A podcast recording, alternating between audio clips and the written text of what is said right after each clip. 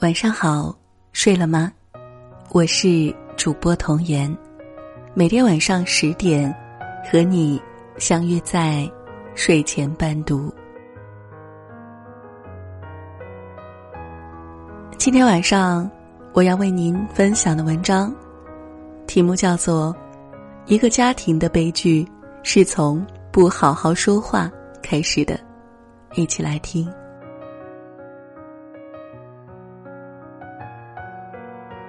语言是带情绪的，你所说的每一个字串联起来，有可能给人带去温暖，但也有可能带来伤害。吉米说：“小孩宁愿被仙人掌刺伤，也不愿听见大人对他的冷嘲热讽。至少伤痕是看得见的，而责骂带来的伤口。”则是无形的，无从展示，无从倾诉，也就无人在意。家不仅是爱和温暖的传递通道，往往也是恨和伤害的传递通道。宋丹丹和巴图一起参加了一档综艺节目。本应该是难得的母子欢聚时光，但宋丹丹却在节目中不停的吐槽儿子巴图。看到别人的孩子为大家做早餐，宋丹丹会说：“我生了一个废物，啥都不会干，你看看人家。”当巴图为他手忙脚乱的生活煮鸡蛋时，他却一边奚落儿子笨手笨脚，一边埋怨儿子扬起的烟灰弄脏了自己的脸。他还将巴图小时候的糗事当笑料逗大家开心。看到巴图脚趾发炎了，竟然说：“不会是你自己啃的吧？你小时候就喜欢自己啃脚，丝毫不顾巴图的面子。”在节目中，巴图羞得一脸通红，急忙躲到鸡窝去避难。何炅见状，都忍不住替巴图打抱不平。巴图已经带着男人的尊严去垒鸡窝了，你却让他表演啃脚。其实，宋丹丹就是典型的中国家长，他们几乎不会给予孩子赞扬和肯定。取笑、挖苦、打击是他们教育子女的惯用手段。这种教育方法有一个专名的名词，叫“打击式教育”。常见的话术如下：你看谁谁谁多懂事儿啊，你呢有人家十分之一，我就烧香了。就你还想干什么事儿？算了吧，我看你就是三分钟的热度。这么简单的事情你都做不好，你还有什么用？简直比猪还蠢！这声声打击的背后，藏着多少人年少时暗暗流下的泪。微博上曾有网友坦言，因为小时候在家族聚会上被妈妈当众嘲笑唱歌难听，从此之后他再也不愿意当众唱歌。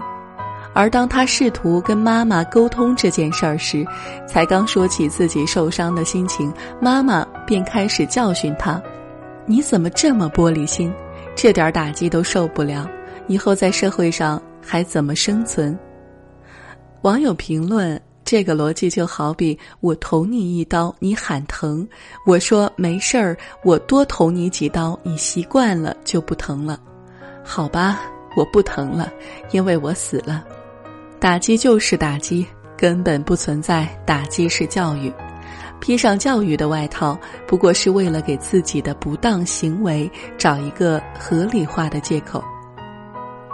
心理学家苏珊·福沃德博士在《中毒的父母》中说：“小孩是不会区分事实和笑话的，他们会相信父母说的有关自己的话，并将其变为自己的观念。”有网友说：“我特别羡慕自信的人，因为他们就算是错的，也有勇气坚持自己的观点；而我就算是对的，也没有勇气坚持下去，因为我怕我真的错了。”经常被父母打击的人会极度的自卑，常常会陷入强烈的自我怀疑和自我否定的情绪中不可自拔。而父母却总是一边言语打击，一边懊恼为什么子女总是这么不自信。扎克伯格在 Facebook 上分享了一组关于母子教育的图片，列举了坏父母的十一种表现，其中有八种都是不好好说话造成的，例如。如果你的孩子不能坚持自我，那是因为他们小时候你总是在公共场合批评教育他们；如果你的孩子很容易生气，那是因为你给他们的赞扬不够，他们只有行为不当的时候才能得到注意；如果你的孩子不懂得尊重别人的感受，那是因为你总是命令他们，不在意他们的感受。如果你的孩子总是神神秘秘的，什么都不告诉你，那是因为你总是爱打击他们；如果你的孩子总是行为粗鲁、没有礼貌，那其实是从父母或者一个屋檐下的人那里学来的。知乎上有个点赞很高的回答：孩子的沉默、隐忍。恐惧、讨好，在麻木的大人眼中便是懂事儿，因为这样的懂事儿让他们觉得很省事儿。我有一个朋友，做起事儿来老是给自己打分儿，明明房间已经很干净了，可他总觉得还不够；明明事情完成的很好，但他总觉得自己没有做好，只要出一点差错，便张皇失措。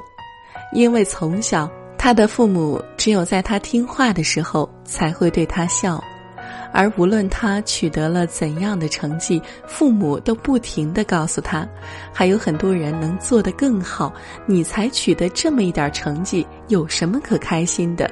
要么为了赢得父母的爱或赞许而苛求自己，失去快乐的童年。要么完全放弃自己，逆反到害怕成功的程度，失去健康的人生。有句话说得很好，来自父母的打击所造成的伤害效果，不只是当下，它贯穿岁月，像一根针一样深扎在子女的心头。父母在等我们道谢，我们却在等父母道歉。中央综治办和中国少年研究中心在全国范围内对一千多名普通未成年人进行了调查分析，在家里被经常骂的孩子，不良性格特点最为明显，有百分之二十五点七的孩子自卑，有百分之二十二点一的孩子冷酷，有百分之五十六点五的孩子暴躁。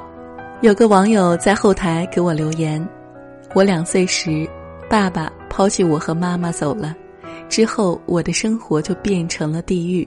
妈妈的脾气开始变得很暴躁，因为我长得很像爸爸。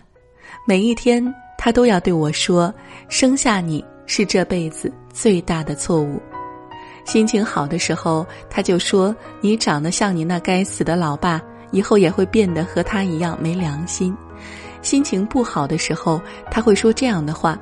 我盼着你死，就像我盼着你死鬼老爸死一样。我已经学不会正确的表达感情和需求，因为当我表达感情的时候，得到的从来都是否定的反馈。更可怕的是，他发现自己正在情不自禁的模仿母亲，用母亲伤害他的方式去伤害爱他的人。任何一种心理疾病。追根溯源，都是童年时的创伤。童年时缺爱、被伤害、受虐、没有安全感、缺乏尊严，长大以后就会演变成自闭、抑郁、自杀、暴力倾向、焦虑症等等。但神奇的是，许多精神病患者在生了孩子之后，精神状况好了很多，因为。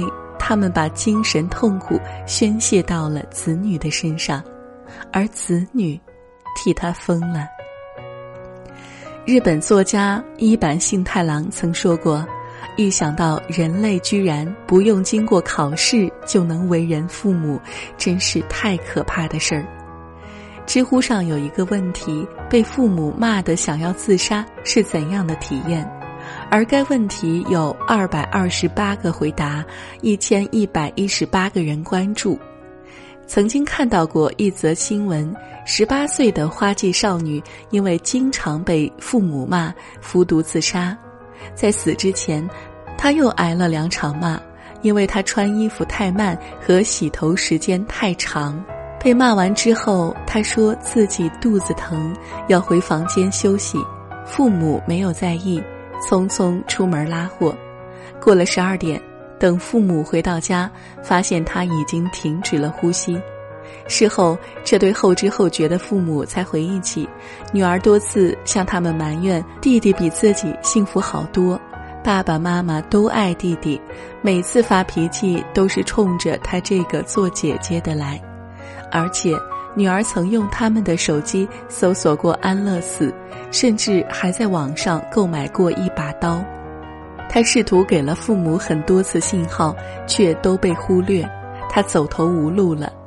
这个十六岁的少女每天反反复复地酝酿着自杀，难以想象她所经受的痛苦和煎熬。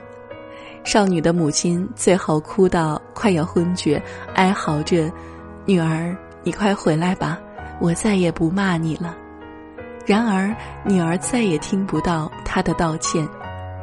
临场心理学上有个概念叫语言虐待，心理学家说，语言虐待不如身体虐待容易引起注意，因为看不见伤痕，留不下证据。然而，它的伤害可能比身体虐待更加严重。很多遭受语言虐待的人一直怀疑自己的痛不欲生是因为太脆弱。因为比起受到身体虐待的人，他们似乎没有资格叫苦，没有资格抑郁，没有资格生病，但他们的痛苦是实实在在的，每天生活在压抑之中，每天回家都战战兢兢。没有人觉得骂一骂子女是一种虐待，而孩子也不会表达，他们首先是哭泣，之后就变成了麻木。于是，这种虐待就被慢慢合理化了。鲁迅说：“悲剧就是将人生有价值的东西毁灭给人看，而更大的悲剧是，有些无价的东西已经被毁灭了，却没人看到。”好啦，以上就是今晚的睡前的分享，在这里，童言祝大家。晚安，好梦。